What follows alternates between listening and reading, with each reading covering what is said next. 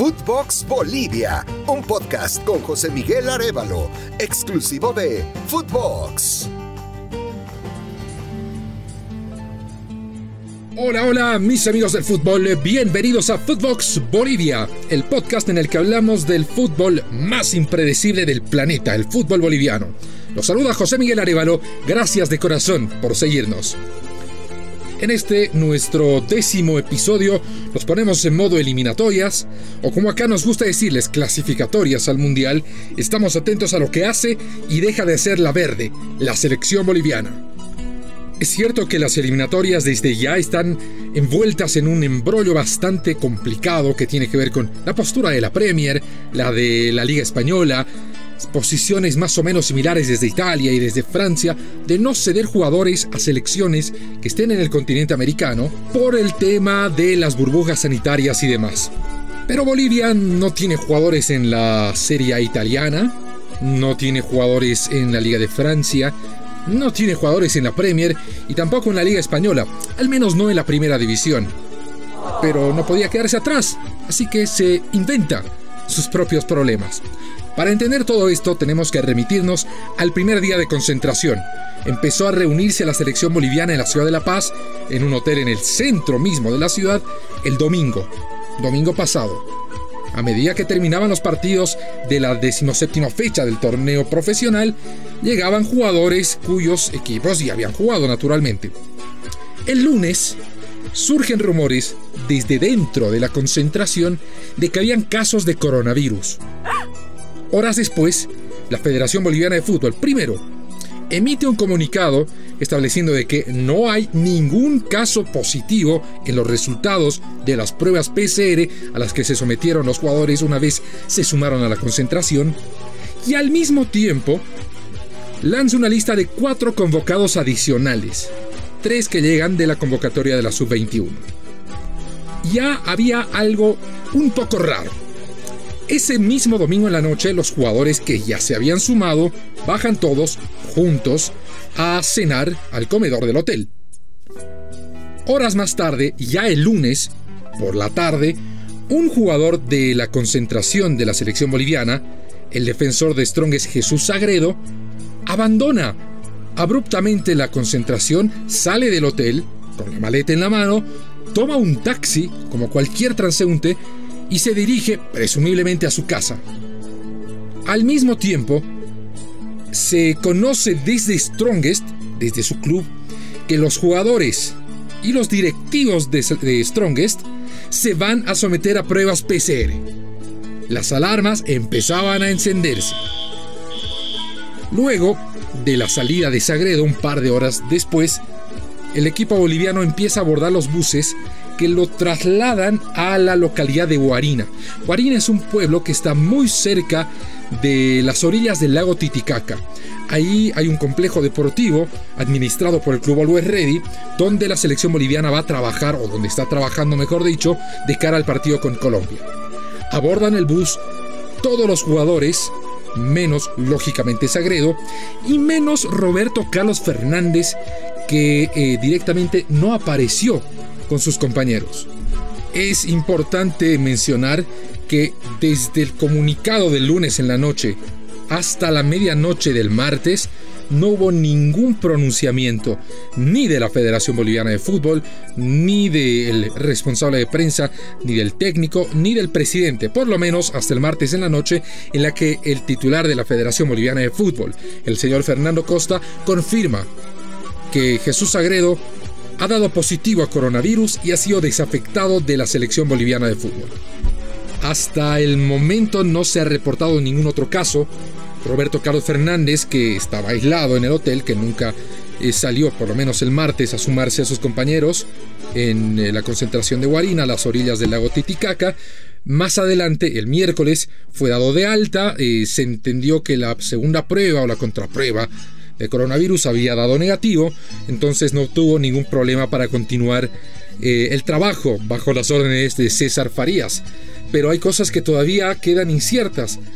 Un dato que no es eh, para nada menor, Jesús Sagredo tiene al hermano gemelo José Sagredo en la selección, que hasta ahora no se reporta ningún riesgo de que haya contraído coronavirus. ni él ni sus demás compañeros de club, del club Strongest.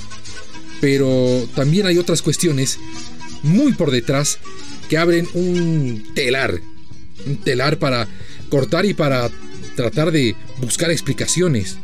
¿Cómo puede ser que en dos días de concentración salte al menos un caso de coronavirus cuando en 45 días de torneo doméstico y 10 fechas jugadas, con 8 partidos en cada una, con viajes, con mucha más gente, con muchos más jugadores involucrados, no haya saltado un solo caso positivo. Definitivamente, o los eh, protocolos de bioseguridad no son los correctos, si existen realmente, o alguien está ocultando la información, lo que sería muy muy serio. Pero eh, lo más probable es que no ocurra nada más de lo que ha pasado, que todo esto se lo barra debajo de la alfombra y que nos enfoquemos en la selección boliviana.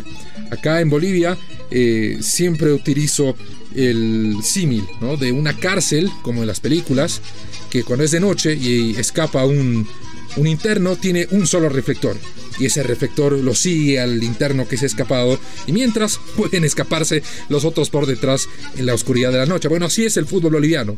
Salta un caso o hay un tema que está en boga y toda la atención está dispensada a ese tema. Mientras hay muchas otras cosas, cuestiones polémicas que van ocurriendo y como no gozan de la atención de la dirigencia o de algunos sectores de la prensa, pasan desapercibidos. Les comentaba que fueron citados cuatro jugadores adicionales a la selección boliviana después de que saltara el positivo de Jesús Sagredo. Ellos son los juveniles José Flores, delantero de Strongest, el volante Gabriel Villamil de Bolívar y el defensor Eduardo Álvarez también de Bolívar. Y a ellos se suma también un defensor de origen muy particular. Se trata de Marc François Enumba claramente no es un jugador boliviano. Él nació en Dualá, Camerún, hace 28 años. Y allá por el 2016, por eh, cuestiones de la vida, termina en la ciudad de Cochabamba. Él eh, ficha por el club municipal de Tiquipaya de la Asociación Cochabambina, algo así como la tercera división del fútbol boliviano. En 2018 lo contrata West Ready y se vuelve en parte muy importante del equipo. ¿Por qué? Por la eh, presencia física, es un jugador que mide 1,81 y tiene mucha fuerza, es, es su principal atributo, y más que nada por su polivalencia. Él se ha desempeñado de volante central, de defensor central y más recientemente de lateral por derecha. Su ausencia en la primera convocatoria de César Farías había causado bastante controversia, pero después de lo ocurrido, la convocatoria de Numba cae como anillo al dedo. Son más de 30 futbolistas que desde 1925 han representado a la selección boliviana sin haber nacido en Bolivia y sin tener eh, familiares de ascendencia boliviana. Pero Enumba es el primer futbolista africano en vestir los colores de la selección boliviana. Él nació en Duvalá, una ciudad que eh, se caracteriza, entre muchas otras cosas por supuesto, en haber sido cuna de grandes jugadores que han llegado hasta la selección camerunesa. Más recientemente está el ejemplo de Ginala Bunson. Más atrás está Pierre Bome y quizás el jugador más representativo que ha nacido en esta ciudad camerunesa es nada más y nada menos que Samuel Eto'o. Bueno, coterráneo de Marc François Enumba, que ahora forma parte de la selección boliviana de fútbol. Nos vamos a apartar un instante del mundo de la selección boliviana para hablar de la primera división y particularmente con un tema que es recurrente en este espacio, la trituradora de técnicos. En nuestra última entrega, en el episodio número 9, habíamos hablado del despido de Domingo Sánchez, el técnico del el acaecido San José, ese equipo que tiene todos los problemas del mundo. Bueno, se suma uno más. Sin jugarse el torneo boliviano, se despiden técnicos y este caso fue algo sorpresivo. Víctor Hugo el Copito Andrada dejó de ser el técnico de Guavirá. Fue uno de los procesos más respetados del fútbol boliviano. Dirigió dos años y poco más de 10 meses al club del norte de Santa Cruz. Causó mucha sorpresa la salida de Andrada, acababa de perder 6 a 0 con Bolívar, obviamente es un resultado muy duro, pero consideremos que fue en la ciudad de La Paz y que de los últimos 5 partidos había ganado 2 y había empatado 1. Definitivamente concluyó un ciclo de manera abrupta para muchos, me incluyo entre ellos, se espera el arribo de, Víctor Hugo Antelo.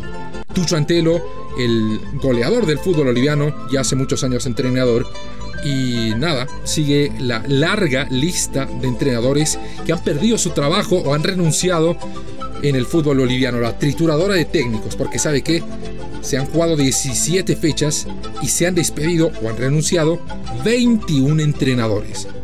Bienvenidos al fútbol boliviano. Bueno mis amigos, eso es todo lo que tenemos por hoy. Muchas gracias de corazón por haberme seguido. Les recuerdo que tenemos nuevos episodios de Footbox Bolivia todos los lunes y viernes, disponibles en su plataforma de podcast favorita. Conmigo será hasta la próxima.